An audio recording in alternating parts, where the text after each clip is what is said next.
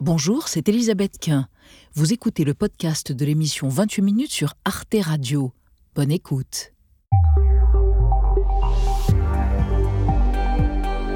Bonsoir à tous, bienvenue dans 28 minutes et bonsoir mes amis. C'était long ce week-end sans vous. Vous revoilà, quelle joie. L'actualité du jour, c'est la colère chez les écologistes face au recul à la mise sur pause du plan Ecofito, un plan censé réduire de 50% l'utilisation de pesticides dans l'agriculture française d'ici 2030. Le gouvernement assume pour résoudre la crise agricole et en rajoute par la voix de sa porte-parole. Nous devons sortir de l'écologie punitive pour être dans une écologie des solutions. Les plans éco-phytosanitaires qui ont été mis en place faisaient des beaux slogans marketing et de belles brèves AFP. Mais soyons très clairs, elles n'étaient pas efficaces écologie punitive, comme on l'a dit récemment, au Rassemblement national ou écologie vitale pour la santé des agriculteurs et des consommateurs, des sols, des écosystèmes et de l'eau. Le gouvernement est-il en train d'opposer agriculture et écologie? On en débattra tout à l'heure avant de vous retrouver, Marie et Xavier. Oui, on va partir en Irlande du Nord où la chef du Sinn Féin, Michelle O'Neill, est devenue chef du gouvernement et elle demande l'union. Alors pour mieux comprendre l'union des deux Irlandes, bah, vaut mieux partir aux origines, la partition. Aux origines. Et vous, Marie? Moi, je vous parle d'une mode vestimentaire qui fascine actuellement les réseaux sociaux, c'est s'habiller comme une femme de mafieux. Oui, il y aura du léopard. Oui, mais pas vous ce soir. Non, pas moi. À tout à l'heure, les amis. Et pour commencer, on reçoit l'historienne et américaniste Sylvie Laurent. Nous évoquerons bien sûr avec elle l'hypothèse d'un deuxième mandat de Donald Trump, mais aussi son nouvel essai Capital et race, histoire d'une hydre moderne. L'historienne fait remonter l'essor du capitalisme à la découverte des Amériques par Christophe Colomb, Vespucci et compagnie. Racialisation de l'autre, dépossession, accumulation et domination. Mais est-ce seulement l'apanage du colon blanc capitaliste et de ses Nous lui demandons dans un instant.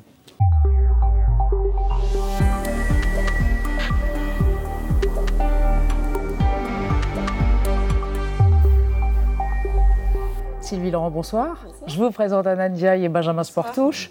Vous êtes une habituée de l'émission, Sylvie Laurent. Vous étiez là il y a 12 ans. ça fait bien longtemps, oui, hein ça nous rajeunit. Hein. Pas dans les mêmes studios. Absolument, nous n'avons pas changé. nous vous recevons à l'occasion de l'apparition au seuil de Capital et race, histoire d'une hydre moderne. C'est un livre qui vous a été d'une certaine façon sa thèse, dont sur laquelle on va revenir dans un instant, inspiré par Martin Luther King. Impossible d'évoquer le racisme sans parler du capitalisme Il m'y a amené d'une certaine façon, travaillant depuis tant d'années euh, sur ces questions, euh, mais il arrive en fin de course. Beaucoup avant lui l'avaient déjà entrevu, cette hydre. Alors, on va y revenir après votre portrait réalisé par Gaël Legras. Histoire et littérature, race et classe, capital et race, c'est la règle de trois de Sylvie Laurent. Étudiante, elle se consacre à l'histoire et à la littérature. Elle y associe trois passions, le texte, la culture populaire et les États-Unis. Parmi ses grands maîtres, elle cite Roland Barthes, Jean-Pierre Vernant, mais aussi Howard Zinn, l'historien des petits et des marginaux. Lors d'une conférence sur le mythe américain au MIT en 2005, l'auteur d'une histoire populaire des États-Unis a d'ailleurs rappelé le massacre des Indiens Pequots en 1637. Those that escaped the fire were slain with a sword, some hewed to pieces, some uh, run through with their rapiers. En 2008, Sylvie Laurent sort un premier livre dans lequel elle s'intéresse notamment à l'image de Barack Obama. Barack Obama est celui qui a fait Harvard, est celui qui est très diplômé, est celui qui porte les costumes, est celui qui a un langage très châtié, trop châtié parfois, et qui apparaît comme euh, celui qui fait plaisir à, la gauche euh, des grandes villes du nord-est des États-Unis et de la Californie. Spécialiste des États-Unis, elle creuse le rapport entre race et classe. En 2007, elle consacre sa thèse à la représentation du poor white trash, le blanc pauvre américain, dans la littérature des États-Unis. Ce qui m'intéressait, c'était comment les élites blanches utilisaient le ressentiment des plus pauvres, des blancs contre les noirs, pour diviser les pauvres. Historienne de la question noire américaine, elle publie une biographie de Martin Luther King en 2015, livre dans lequel elle met en exergue la dimension révolutionnaire et subversive du pasteur, assassiné en 1968. Martin Luther King était un en colère, un homme qui prédisait que euh, les inégalités économiques absolument criantes sur une base raciale euh, menaient les États-Unis à leur perte. Aujourd'hui, dans Capital et race, histoire d'une hydre moderne, Sylvie Laurent montre comment la race s'est manifestée dans l'histoire comme l'une des infrastructures essentielles du capitalisme. Page 10, elle cite Marx. Colonisation, esclavage et exploitation des Amériques furent ainsi moins l'aurore du capitalisme que sa matrice. Tout remonte à 1492. On aurait pu penser que capitalisme et racisme, eh vous allez remonter à la révolution industrielle, 1850. Pas du tout. Vous remontez à 1492 et la découverte par les Européens des continents américains, euh, à commencer par Christophe Colomb. Et vous dites, c'est là que s'est mis en place cette relation euh, vénéneuse et symbiotique du capitalisme et de la racialisation de l'autre qui a conduit à la domination, à l'expropriation et à l'accumulation. Oui, c'est cela. C'est une thèse audacieuse alors, elle est audacieuse. En réalité, euh, elle n'est pas si nouvelle que cela. Euh, bien d'autres avant moi euh, avaient montré cela, à commencer par, par Marx, hein, qui, n'ignore rien de l'importance des Amériques dans le décollage de l'Europe industrielle. Mais oui, en effet, ce qui m'a intéressé dans ce livre, c'était de considérer que le capital, comme la race, mm. avait une histoire. Mm. Et que plutôt que de considérer que ces invariants imposaient leur empire et que nous les subissions, je voulais montrer à quel point ils étaient des institutions qui s'étaient inscrit dans l'histoire.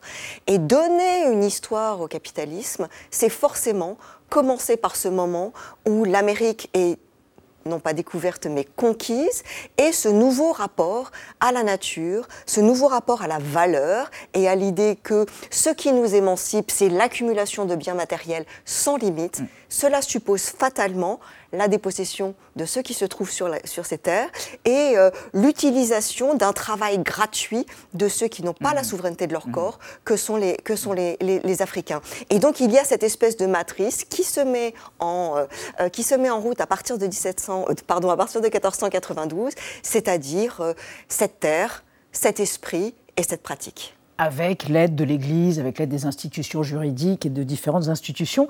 Pourquoi Robinson Crusoe Il y a un passage passionnant sur Robinson Crusoe, le roman de Daniel Defoe. Euh, ce personnage qui est échoué sur une île et qui va euh, passer 28 ans sur cette île et qui va rencontrer un bon sauvage, entre guillemets, vendredi. Pourquoi est-il une parabole du capitalisme et Robinson Crusoe est-il un homo economicus, comme vous le dites? Ben Alors, c'est pas moi qui le dis. Enfin, c'est pas vous qui le dites, mais vous le soulignez. Je, constate que euh, pour les penseurs du capitalisme et les apologue du capitalisme, Robinson Crusoe est une œuvre fondatrice. Mmh. Et ce qui m'a intéressé, c'est que c'est une œuvre de fiction.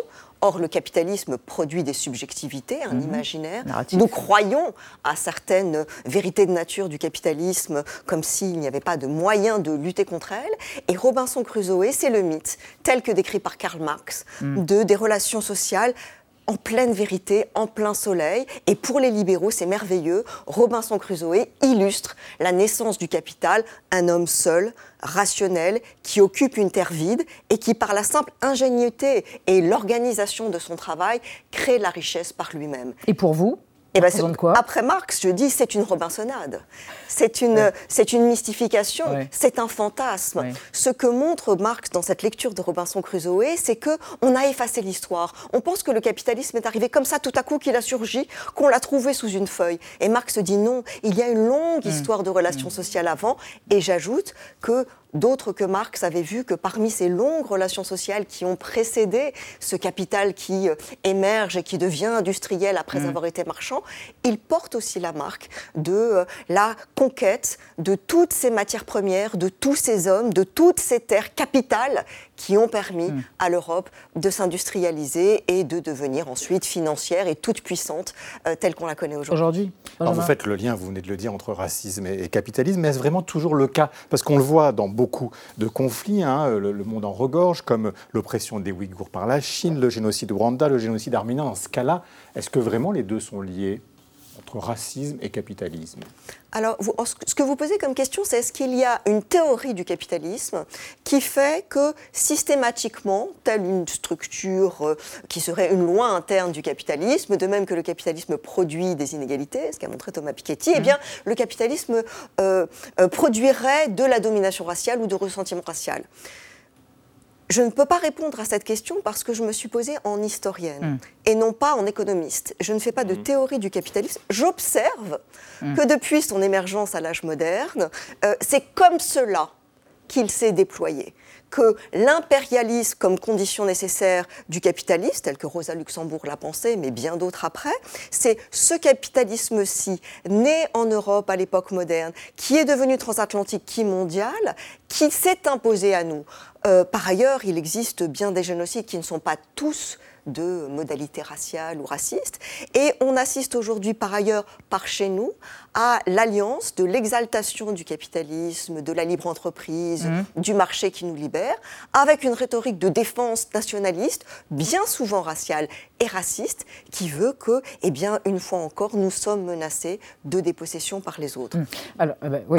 on, va en parler à propos de Donald Trump dans un instant, mais avant ça, on va évoquer avec vous, Sylvie Laurent, et avec Anna, euh, des débats qui remontent autour d'un racisme anti-blanc oui, en France. Un débat euh, qui a été ravivé récemment après le meurtre du jeune Thomas Crépol. C'était dans la Drôme au mois de novembre. Et plusieurs politiques de la majorité présidentielle y ont vu l'émergence d'un racisme anti-blanc. Édouard Philippe, président d'Horizon, a déclaré dans une interview le, dans le JDD le 10 décembre qu'il était, je le cite, bien possible qu'il existe une forme de racisme anti-blanc en France. Et le lendemain, le ministre de l'Intérieur, Gérald Darmanin, a validé ses propos et déclaré, lui, sur Europe 1, ne pas dire qu'il existe, le racisme anti-blanc donc, c'est ne pas dire la vérité. Alors c'est plutôt nouveau hein, pour la majorité car euh, cette notion, elle est souvent employée par euh, l'extrême droite. Pour Marion Maréchal, c'est même devenu un phénomène de société et le journal euh, Valeurs Actuelles en fait d'ailleurs, on va le voir régulièrement, la une de ses couvertures. À l'inverse, les associations antiracistes et plusieurs chercheurs s'entendent pour dire que cette notion, elle n'est pas fondée car pas systémique. Sylvie Laurent, est-ce que déjà vous, vous estimez qu'en France, comme aux États-Unis, ce racisme anti-blanc, il existe? Et si oui, y a-t-il un lien à faire avec euh, le capitalisme? Vous n'avez pas 4 heures. non.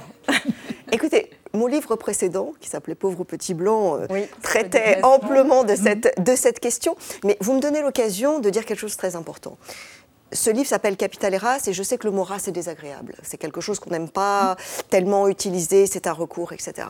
Parce que ça charrie une forme de culpabilité, de mise en cause, on inculpe, on est un procureur. Ce que vous décrivez, ce sont les mésusages terribles de ceux qui pensent que le racisme, c'est le fait de nommer euh, avec mépris, euh, d'être désagréable, voilà. C'est-à-dire c'est quelque chose de personnel, un sentiment, une émotion, quelque chose de négatif. Je quitte complètement hmm. ce champ-là. On s'est trompé en ne pensant le racisme ou la domination de race ou le principe de race. La race, je, je la décris dans son histoire de matérialité. C'est une économie politique. C'est un principe qui s'est imposé à mesure que la conquête du monde par les forces productives telles que le capitalisme les a déployées à l'âge moderne, elle s'est imposée. Hmm. De même que l'antisémitisme dont je parle dans le livre, est-ce un hasard si on passe son temps à entendre que le trope antisémite du juif comme usurier, capital, hmm. banquier se maintient? Non, parce qu'il a cheminé au sein du capitalisme comme une façon commode d'accuser le mauvais capitalisme, d'accuser le capitalisme improductif des juifs par rapport au bon capitalisme, et que tout cela s'est fait ensemble. Sylvie Laurent, une dernière question à propos de Donald Trump. C'est plus qu'une hypothèse, peut-être une réélection en novembre prochain, enfin un deuxième mandat. Vous dites, il envisage de redonner, il essaye de redonner à la classe moyenne blanche un capital symbolique, la préséance raciale. C'est ça?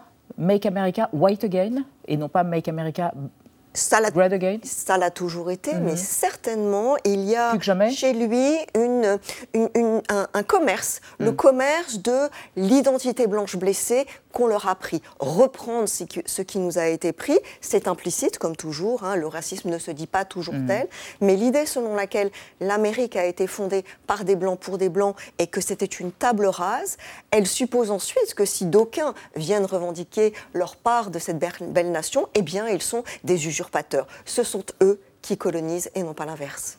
Merci Sylvie Laurent. Merci à vous. Au seuil, Capital et race, histoire d'une hydre moderne. Formidable essai. Merci encore d'être venu dans 28 minutes. On passe à notre débat sur le désarroi des écologistes et d'une partie des Français, urbains ou ruraux d'ailleurs, après les annonces par le gouvernement d'une pause dans l'application du fameux plan Ecofito qui était destiné à réduire de moitié l'utilisation de pesticides d'ici 2030. Faut-il laisser plus de temps aux agriculteurs, faute d'alternatives La réponse du gouvernement à la souffrance des agriculteurs sacrifie-t-elle d'une certaine façon toute ambition écologique durable? On va en débattre après la mise au point de Sandrine Le Calvez.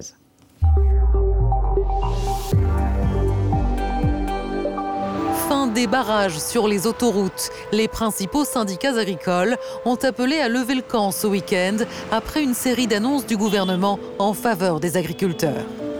Il y a quand même de réelles avancées, un changement un peu dans le, dans le discours. Maintenant, euh, on est très méfiant et on verra s'il y a nécessité à se remobiliser ou pas. Pour contenir la colère du monde agricole, le gouvernement a sorti les gros moyens, 400 millions d'euros débloqués. Et il n'a pas hésité à prendre une mesure qui fait polémique, le plan Ecofito 2030, qui vise à réduire de 50% l'usage des pesticides et mis sur pause pendant trois semaines jusqu'au Salon de l'agriculture. Une décision justifiée par la porte-parole du gouvernement. Nous devons sortir de l'écologie punitive pour être dans une écologie des solutions. Et c'est ce que nous faisons. C'est pour ça aussi que nous investissons massivement pour trouver des solutions alternatives. En accédant à une des revendications de la FNSEA, l'exécutif se défend de tout recul sur l'écologie. Mais les Verts et les défenseurs de l'environnement dénoncent un renoncement et un signal désastreux. Emmanuel Macron, en avril 2022, dans son meeting de Marseille, il avait dit ce quinquennat sera écologiste ou il ne sera pas ce qu'il est en train de faire là, c'est pas juste un petit coup de com', c'est qu'il euh, met en danger la santé euh, de nos enfants. Les masques tombent. Même consternation du côté des ONG environnementales qui accusent le gouvernement d'opposer écologie et agriculture. Il n'y aura pas d'agriculture sans écologie, il n'y aura pas d'écologie sans agriculture. C'est vraiment deux combats qui sont complètement liés. Et justement, vouloir les opposer, c'est se tromper de combat. Alors comment concilier agriculture et écologie? La crise agricole a-t-elle eu raison des grandes ambitions de l'exécutif? Ou faut-il laisser plus de temps au monde agricole pour s'adapter aux enjeux écologiques? Trois invités pour ce débat. Damien Greffin, bonsoir monsieur, vous êtes agriculteur céréalier à Étampes. Je crois que vous avez une surface de 150 hectares, c'est ça Tout à fait. Que vous cultivez et vous êtes vice-président de la FNSEA. Et selon vous, ce sont les agriculteurs qui portent la cause écologique. Mais aujourd'hui, on ne peut pas se passer complètement des pesticides, sinon l'on perdrait notre souveraineté alimentaire. Et vous ajoutez, il faut laisser le temps à l'agriculture française de s'habituer à la transition écologique. Donc sinon, l'agriculture française disparaîtra. Laure Ducot, bonsoir. Vous êtes un ingénieure consultante pour les ONG environnementales. Vous avez une formation d'ingénieur forestière. Vous avez été chargée de campagne agriculture et alimentation chez Greenpeace. Votre dernier livre, Les frites viennent des patates. Ah bon? Ça vient de paraître chez Grasset. Et selon vous, lors du coup, l'arrêt du plan Ecofito, on va y revenir bien sûr, est dramatique. C'est une défaite pour l'écologie. Il est tout à fait possible pour notre agriculture de nourrir les Français et les Européens même avec un modèle respectueux des sols et de la biodiversité. Vous en débattrez tous les deux. Et nous avons bien sûr Jean-Marie Serroni. Bonsoir, monsieur. Bonsoir. Agroéconomiste indépendant, membre de l'Académie d'agriculture de France. Vous avez fait paraître 2041 l'Odyssée paysanne pour la santé de l'homme et de la planète. C'est paru en 2022. Et selon vous, la transition écologique est allée trop vite, avec trop peu de moyens. Ce sont des changements de technique, quasiment de paradigme, qu'il faut accompagner, faire pousser des cultures sans pesticides. Ça s'apprend. Il faut aider les agriculteurs à changer. Je suis sûr que vous serez d'accord avec ce point de vue. Et on démarre avec euh, la déclaration du jour. elle est signée du député écologiste Julien Bayou sur X. Make pesticides great again, a tweeté Julien Bayou en détournant visiblement ce qu'avait dit Emmanuel Macron en juin 2017 quand il avait dit Make our planet green again. Une réaction donc à la suspension du, plan Ecofito. Hein. Et pour rappel, ce plan, vous le disiez, Elisabeth, il date de 2008 et l'objectif était de réduire la moitié, de moitié le recours à la chimie en 10 ans. C'est tout l'inverse qui s'est passé. Hein. Les ventes d'herbicides, fongicides, insecticides ont continué d'augmenter. Damien Greffin, vous, vous êtes sur le terrain, vous êtes directement concerné, vous utilisez des pesticides. bien évidemment, bien évidemment. Si vous voulez, hein, l'agriculteur que je suis doit concilier en fait un impératif de production avec des impératifs environnementaux. Et en fait, à peu près tous les agriculteurs euh, en France euh, cherchent finalement à euh, avoir une équation économique qui soit possible sur, sur leur exploitation. Et aujourd'hui, les solutions qui s'offrent à un agriculteur ne sont pas pléthoriques. Donc en fait, effectivement... Vous, faites de la betterave, par exemple Bien évidemment. Vous êtes confronté à cet exemple. de la betterave, savez, sur, sur, mon exploitation, 30 hectares de betterave, mmh. moyenne quinquennale, moyenne sur 5 ans, 85 mmh. tonnes de rendement. Le jour où la jaunisse dès la première année de suppression d'une molécule qui s'appelle les néonicotinoïdes, 25 mmh. tonnes de rendement sur une année dès la première année.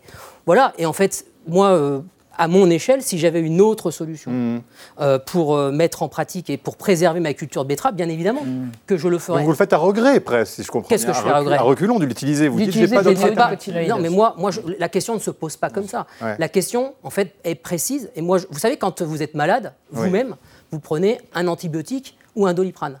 En fait, sur une plante aujourd'hui, c'est la même chose. Donc en fait, c'est. mais, je fais... ça contamine tout l'écosystème, au contraire d'une personne, d'un individu.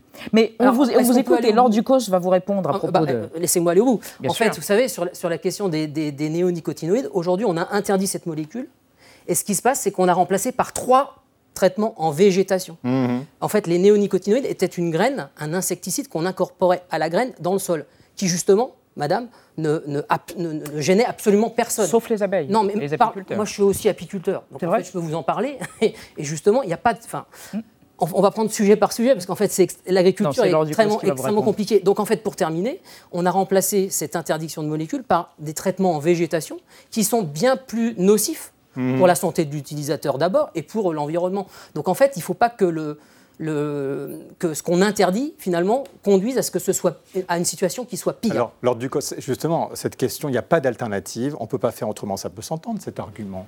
Oui, mais en fait, ce qu'il faut comprendre, c'est pourquoi est-ce qu'il n'y a pas d'alternative aujourd'hui? En fait, ça fait 50, 70 ans que le gouvernement met en place des politiques au niveau européen et français, donc pas seul, hein, avec toute l'Europe, mais qui visent à soutenir une agriculture productiviste qui utilise des pesticides. Le gouvernement a même poussé pour l'utilisation des pesticides. Donc effectivement, quand aujourd'hui on arrive avec des normes sans soutenir financièrement les agriculteurs, ils se retrouvent parfois dans un passe technique, ça peut arriver, mais surtout avec une difficulté pour les mettre en œuvre. Il y a des questions de temps. En fait, la présentation que vous avez faite des positionnements à ma droite et à ma gauche, en fait, je les rejoins. Je mm. pense qu'on a besoin de temps, mais surtout on a besoin de moyens. Et aujourd'hui, vous, vous, comprenez la suspension de ce plan éco-phyto Ah non, par contre non. Il est mis sur pause jusqu'au salon de l'agriculture. Hein. c'est pendant trois semaines. Hein, oui, c'est trois semaines. Non, parce que ça, en fait, c'est une mesure purement euh, qui est symbolique mais dramatique, parce qu'en fait, ce plan devait annoncer justement des moyens pour atteindre la réduction des pesticides. Les différents plans éco-phyto, éco-phyto, c'est pas nouveau. Hein. ça fait des années que ça existe. Ça ne fonctionnait pas. Sarkozy en 2008. Justement parce qu'on manquait de moyens. Donc l'idée aujourd'hui du nouveau plan Ecofito, c'était justement de mettre des moyens sur la table. Donc faire une pause sur ça, en fait, c'est faire une pause sur donner les moyens aux agriculteurs de réduire les pesticides. C'est complètement contre-productif pour tout le monde. Jean-Marie Serroni, éclairez-nous. Mm. Est-ce qu'on est vraiment de très mauvais élèves sur la consommation de pesticides en Europe ou ah pas? Et nous les Français. très. Alors, euh, je, je, je c'est pas parce que je travaille en Normandie, je suis pas normand, je travaille en Normandie et je vais dire, euh, vous avez raison tous les deux, euh, oui et non. Ah. On est parmi les plus gros utilisateurs. Pourquoi? Parce qu'on a un très une très grande surface en vignoble. Et on regarde, vous voyez, vous voyez les cartes. Mhm. Euh, alors c'est rigolo parce que c'est à la fois des cartes géologiques où on, voit apparaître les bassins sédimentaires, mais en même temps, c'est les, les, je suis bordelais d'origine, hein, c'est les zones, ce sont les zones viticoles qui consomment beaucoup, mmh. les zones, et puis les zones d'arboriculture aussi. Donc, euh, alors hors, hors vignoble. Mais, autrement, non, on a une agriculture. Si on ramène à la tonne de, de, produits, puisqu'on a une agriculture qui, produit bien, on a des bons rendements aussi bien en production mmh. animale qu'en production végétale. Euh, et puis ce qu'il faut, ce qu'il faut, comment dire, avoir en tête, c'est que toutes les agricultures françaises euh, utilisent des produits de protection des plantes. L'agriculture biologique également. Le, la bouillie bordelaise, la bouillie bordelaise. La, la, bouillie bordelaise, le sulfate de cuivre euh, n'est pas dangereux pour l'homme. Hmm. Mais tous les gens de pays de vigne savent que derrière une vigne, quand on arrache une vigne, pendant 2, 3, 4 ans, on ne peut rien cultiver. Mhm. le, sulfate de cuivre, qui aujourd'hui ne serait sans doute pas homologable en conventionnel, est, dangereux pour le, pour le sol. C'est pour ça Alors ceux qui font de la biodynamie, on l'utilise C'est pour ça qu'il y a des, il y a des mhm. comment dire, il y a aujourd'hui des plafonds. Et ceux qui font de la permaculture n'utilisent pas d'insecticides et de fongicides. L'argument ramené par le soufre, le soufre et le cuivre, et qui au début faussait les euh, comment dire, les, les ratios là, dans, dans, les évolutions, parce que c'est des, euh, comment dire, c'est très pesant, c'est des groupes, c'est des produits lourds. Donc, mm. ça, euh, quand les indicateurs étaient très sommaires au tout début, ça, ça, ça plombait les chiffres. Damien Greffin, vous avez fait une grimace amusée à propos, quand on évoquait la pause annoncée jusqu'au 24 février du plan Ecofito. Pour vous, c'est une entourloupe? Non, qu'est-ce qui se passe? Qu'attendez-vous? En fait, je souriais parce que je me mets à la place, et vous évoquez probablement la parole de Béchu. Christophe Béchu, oui, le ministre. qui, dès ce matin ou dès, dans dès, dimanche, dans le journal du dimanche, disait que de toute façon, c'était une mesurette et que en fait, je pense qu'en fait, ça ne répond pas exactement à la crise euh, que traverse l'agriculture aujourd'hui. Et je pense que d'un point de vue politique, je, pense qu'il serait bien avisé de se taire, parce qu'en fait, vous savez, je suis bien, euh, bien euh, placé pour savoir ce qu'a ce été de, de, contenir ce mouvement Hmm. qui auraient pu nous échapper. Et je pense qu'en fait, ces petites phrases, et c'est voilà, il faut prendre les choses en responsabilité. Et pour répondre sur Ecofito, euh, sur Ecofito, euh, est-ce que sa suspension, c'est pas Mais en fait, la question n'est pas de suspendre ou pas, c'est de savoir. C'est pas finalement un pis-aller que ça va de toute façon arriver à un moment ou à un autre. Non, mais sur la question d'Ecofito, en fait, on va rentrer un peu dans la technique. Il y a un indicateur qui permet de mesurer l'évolution des choses. Et je pense qu'en fait, avec, avec, euh, avec Laure, on peut tout à fait se, se, se, se retrouver sur, sur un indicateur indicateur objectif. Moi, ce que nous demandons à travers la pause des cofitos, c'est qu'en fait, on puisse se comparer à l'échelle européenne. Et qu'on n'ait pas notre petit européen et pas l'indicateur pas notre petit indicateur français, mais mm. quel qu'il soit. Alors, je vous propose une archive pour donner du grain à moudre, sans mauvais jeu de mots, à ce débat. On va retrouver Emmanuel Macron. Il n'y a pas si longtemps, c'était en septembre 2023, il évoquait une écologie à la française de manière exaltée. Regardez. L'objectif qui est le nôtre, euh, et que nous avons débattu là pendant les les deux heures et demie et qui été l'objet du travail du gouvernement depuis euh, maintenant 14 mois, c'est de, bâtir une écologie à la française qui répond à un triple défi qui n'est pas que le nôtre, mais celui de la planète, celui du dérèglement climatique et de ses conséquences, celui d'un effondrement de notre biodiversité et celui de ce que je qualifiais il y a un peu plus d'un an de fin de l'abondance et au fond de la rareté de nos ressources, qu'il s'agisse de l'eau, euh, des euh, matériaux et terres rares, etc. Lors du COP, vous avez l'impression que le président a renoncé à son écologie à la française alors ça, on sait depuis le début qu'il a renoncé. Hein. Il y a eu beaucoup d'annonces qui ont été faites et qui n'ont pas été tenues euh, sur le glyphosate, euh, même sur du quota alimentaire, hein, sur le chèque alimentation, qui vise aussi à soutenir l'alimentation, mais qui permet de soutenir les filières agricoles dans le changement. Donc en fait, euh, il a renoncé une fois de plus. on l'avait déjà vu aussi au moment du lancement de la guerre en Ukraine, l'agression par la Russie, où la FNSA, en l'espace de 48 heures, avait déjà obtenu des dérogations sur les jachères. Et ça, c'est ce qu'on appelle la stratégie du choc. En fait, dès qu'il y a un choc, une guerre, la colère des agriculteurs, là, dans une crise comme on l'a vu aujourd'hui, elle s'engouffre dans la brèche. La coordination rurale, c'est pareil. Elle s'engouffre pour pousser des mesures euh, qui détricotent les rares avancées environnementales. Mmh. Alors, on va évoquer avec vous trois et avec vous, Anna, des mesures écologiques dans d'autres mesures dans le collimateur des agriculteurs. Oui, exactement. Aux Pays-Bas, c'était en juin 2022. C'est le plan azote du gouvernement qui a mis le feu aux poudres. L'objectif était plutôt ambitieux, diminuer de moitié les émissions de ce gaz à effet de serre d'ici 2030, ce qui impliquait à terme de faire une croix sur 50% du cheptel en fermant 3000 élevages intensifs dans tout le pays. Alors évidemment, colère des agriculteurs qui ont enchaîné les manifestations, obtenu la démission du Premier ministre au mois de juillet et le mouvement des agriculteurs citoyens, le BBB, est devenu depuis le premier parti au Sénat. Du côté de l'Allemagne, eh c'est l'augmentation des taxes sur le diesel agricole d'ici 2026 qui a suscité la colère des agriculteurs. Après Berlin, ils étaient nombreux encore ce week-end euh, aux abords de l'aéroport de Francfort avec leurs tracteurs et la mesure doit être votée au mois de mars. Mais plus globalement, les agriculteurs européens rejettent certaines mesures du Green Deal, donc le pacte vert européen qui a été voté en 2019 et notamment la mise en jachère pour toucher les aides de la PAC. Les agriculteurs des exploitations de plus de 10 hectares sont tenus de laisser 4% de leurs terres à l'état naturel d'y planter un couvert végétal pour favoriser la biodiversité et régénérer les sols. Et donc face à cette grogne des agriculteurs, la Commission européenne a annoncé la semaine dernière qu'elle allait suspendre cette mesure pendant encore un an supplémentaire. Euh, Jean-Marie Serroni, est-ce que le pacte vert, en fait, est-ce que tout est allé trop vite? Est-ce que ces mesures, en fait, elles étaient trop ambitieuses? Bah, je pense que le pacte vert, le fait de dire qu'en 2050, l'Europe est un continent neutre au niveau euh, carbone, carbone et enfin gaz à effet de serre, pas que le carbone. Hein. L'agriculture est très concernée par le méthane et le protoxyde d'azote. Euh, ça me paraît pas une ambition, euh, enfin c'est une ambition très très forte, mais pas démesurée. Après, moi je crois que tout l'enjeu, c'est de ne pas aller trop vite par rapport aux agriculteurs, parce que c'est un, changement important. Mmh. Euh, vous, comme euh, moi, quand j'étais salarié, quand on change quelque chose dans l'entreprise, y compris une stratégie majeure, nous, notre paye, on risque rien.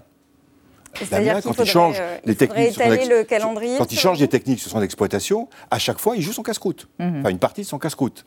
Donc, voilà. Et donc, il faut un accompagnement. Il faut que la recherche se mobilise davantage pour trouver des alternatives, pour trouver des solutions. il faut que nos concitoyens et là, je ne suis pas dans les. Il n'y a qu'un faucon, hein. mais euh, il faut. enfin, il y a 250 millions qui ont été mis sur, la table sur les alternatives, on n'en a toujours pas. mais 250 millions, qu'est-ce que c'est? Mais alors, ah, c'est juste un manque de moyens, alors, en fait. Bah, en fait, c'est un manque de moyens et de mobilisation des mmh. équipes. Et puis, nous, euh, citoyens, consommateurs. On a une responsabilité on, a, on, a, on, a, une responsabilité à plusieurs niveaux. On a une, on a une responsabilité dans ce qu'on achète. notamment, quand on achète des produits bas de gamme importés. Mmh. Le problème, c'est qu'on ne le sait pas toujours que, la nature de ces produits, tout, toutes les questions d'étiquetage. Je crois aussi qu'il faut qu'on accepte que c'est un changement qui est très important, techniquement. Donc, il faut à la fois accompagner les agriculteurs, mais il faut aussi leur donner les moyens de cette transition. Et les moyens, ils sont, de mon point de vue, génétiques, recherche génétique, amélioration génétique.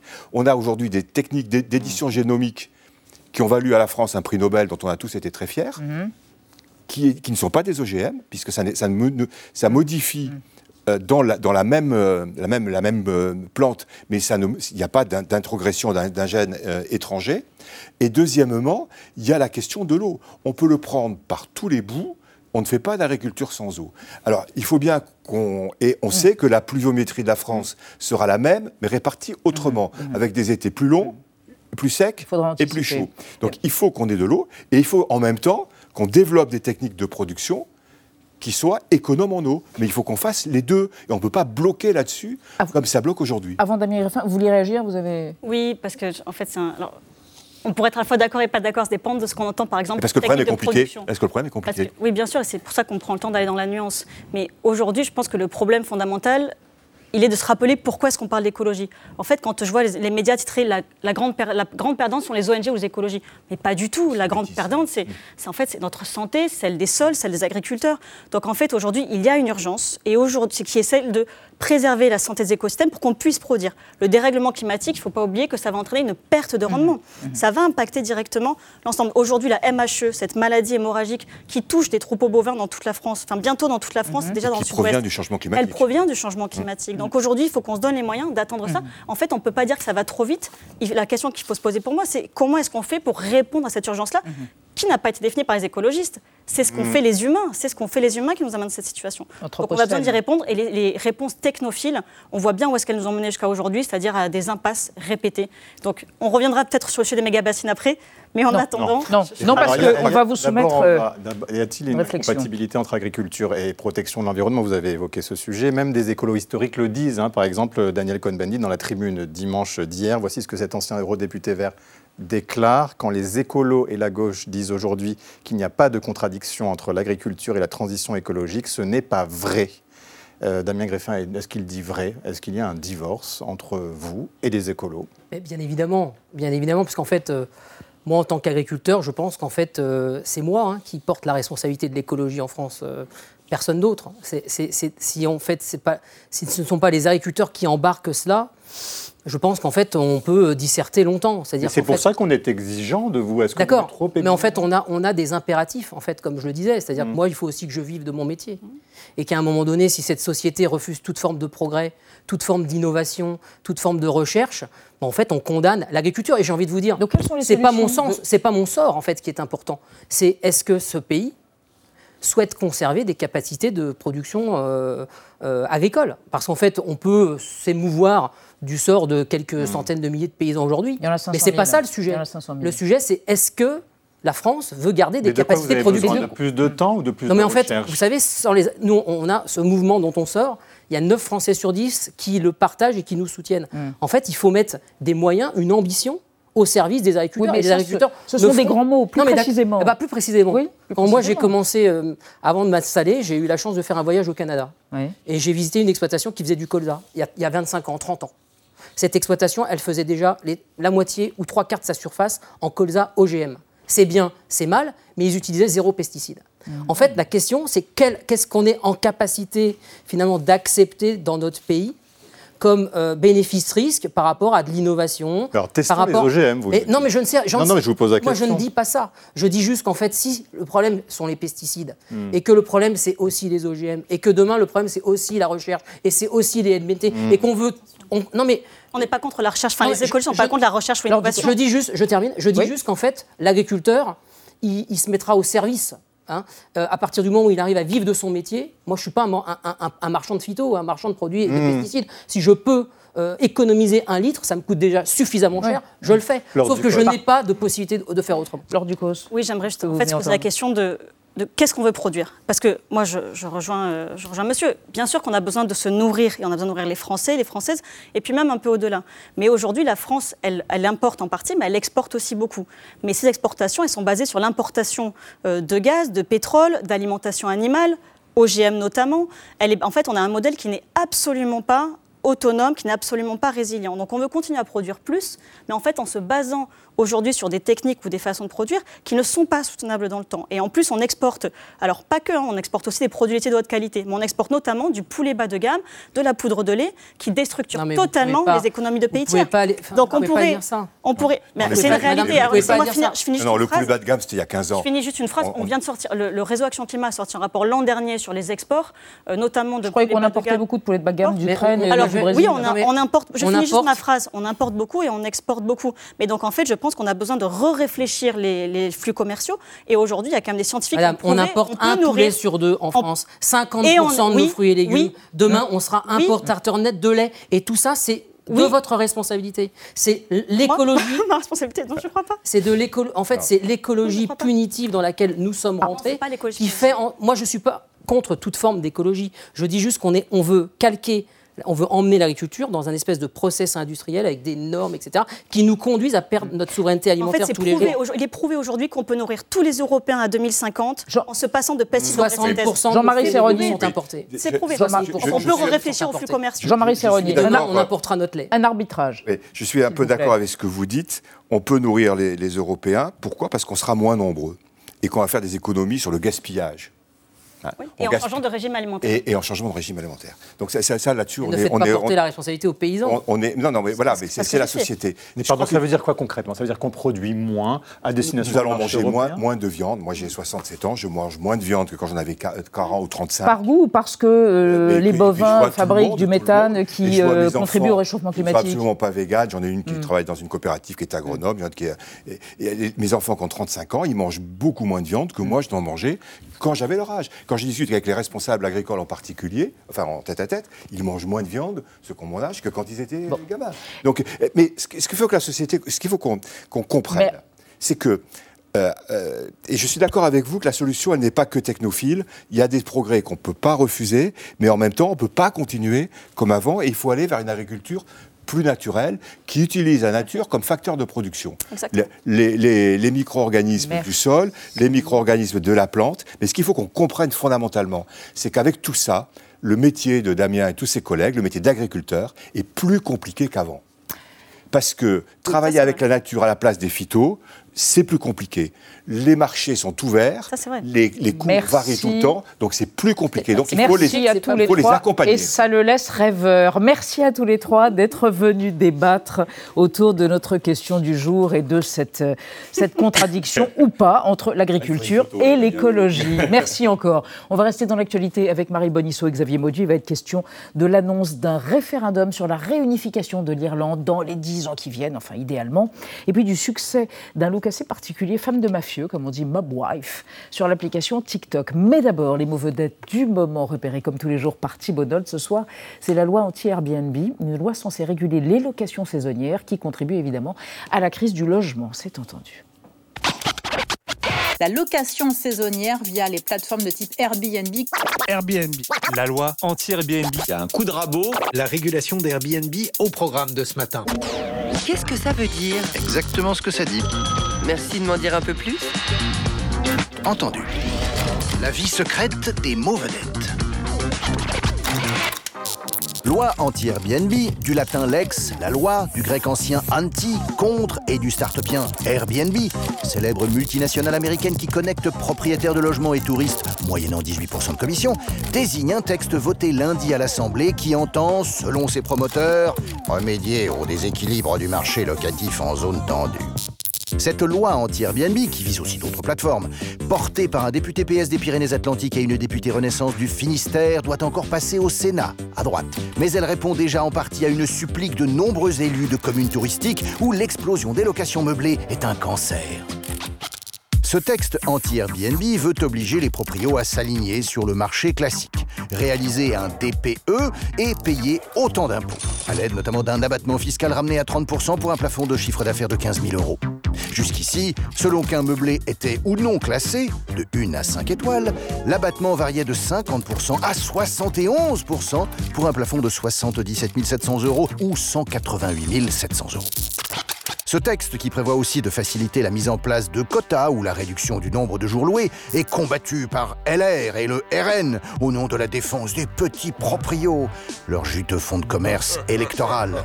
En réalité, ce sont plutôt les gros proprios qui vont casquer puisque 3,5% des ménages possèdent 50% des logements en location. En pleine crise du logement, 89% des Français considèrent qu'il est difficile d'en louer un, 92% d'en acheter un, la prolifération de meublés Airbnb fait tâche. La société californienne Sapsou jurant payer 148 millions d'euros de taxes de séjour, mais la hausse des loyers chasse les vrais résidents, autrement plus rentables. Contre le chien dans meublé, une loi anti-Airbnb, CID. Et voilà Thibault Nolt, bien entendu. bonsoir. Et bonsoir Monsieur Mauduit. Alors, c'est en Irlande du Nord, une annonce d'un possible référendum sur la réunification. D'ici dix ans, c'est Michelle O'Neill qui a été euh, désignée Première ministre, chef de file du Sinn Féin, et qui a dit donc bah, qu'elle serait elle aussi favorable à la réunification de l'île. Au fait, pour remonter aux origines? Ah bah oui, bah oui autant pour comprendre de la partition. pourquoi il y a euh, bah le désir d'union aller à l'origine de la partition. C'est le 6 décembre 1921 qu'un traité signé à Londres acte cette partition de l'Irlande. Vous savez, l'île est sous domination anglaise depuis des siècles, avec des souverains d'Angleterre qui portent aussi le titre de roi, de reine d'Irlande. Et ça ne va pas sans difficulté. Ah non, non, non, long combat pour chasser ces Britanniques, cette domination qui est insupportable hein, pour les Irlandais, les Irlandaises, avec euh, un mouvement qui se concrétise au début du XXe siècle quand est créé le Sinn Féin, donc ce parti qui a pour but de bouter les Britanniques hors d'Irlande. Euh, ici, nous avons une situation particulière parce que quel choix faire?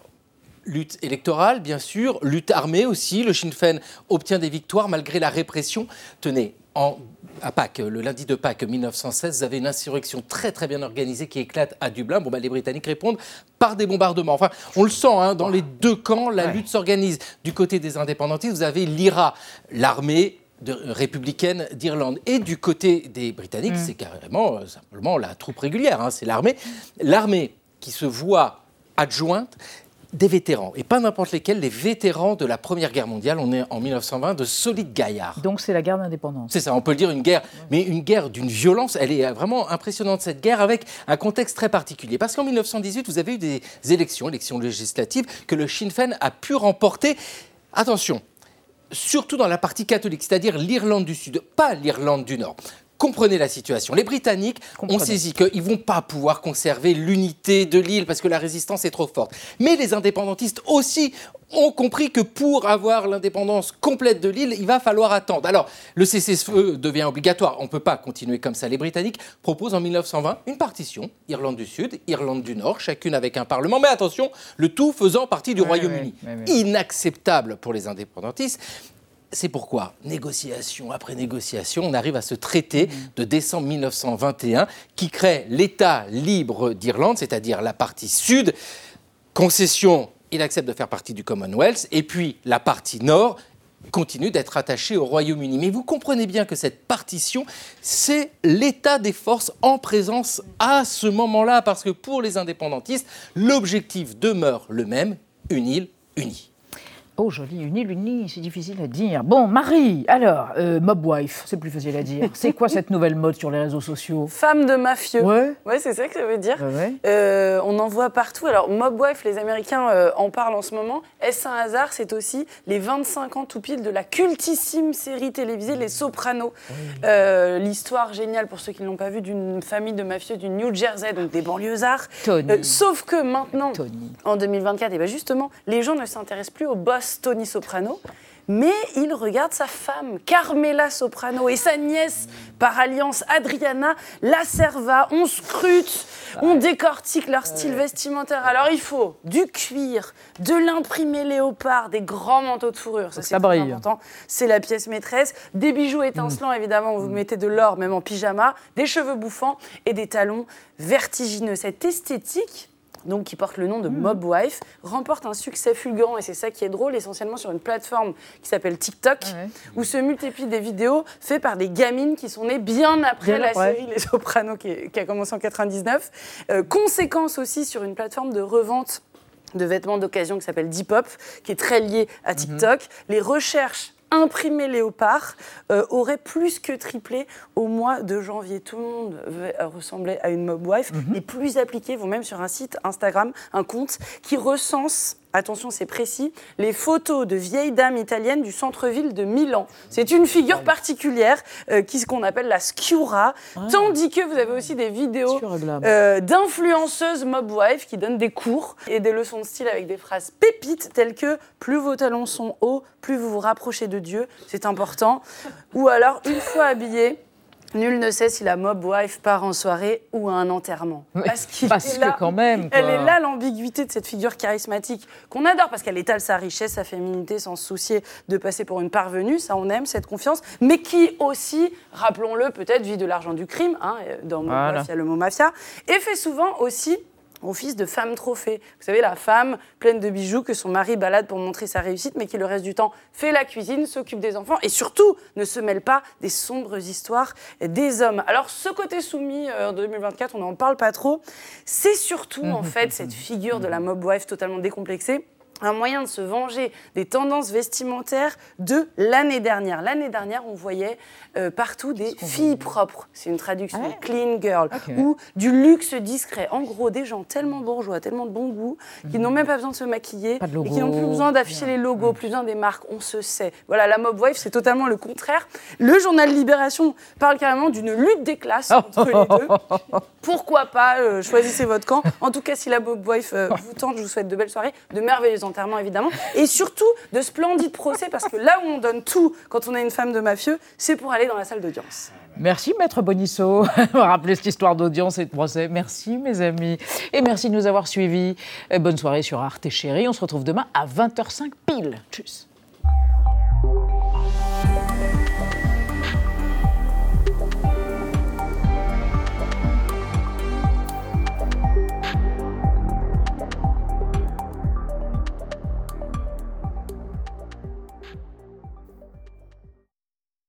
Retrouvez le podcast de 28 minutes sur toutes les plateformes de podcast et sur arteradio.com. Et pour soutenir l'émission, abonnez-vous, commentez, critiquez, mettez des étoiles et partagez le podcast avec vos proches.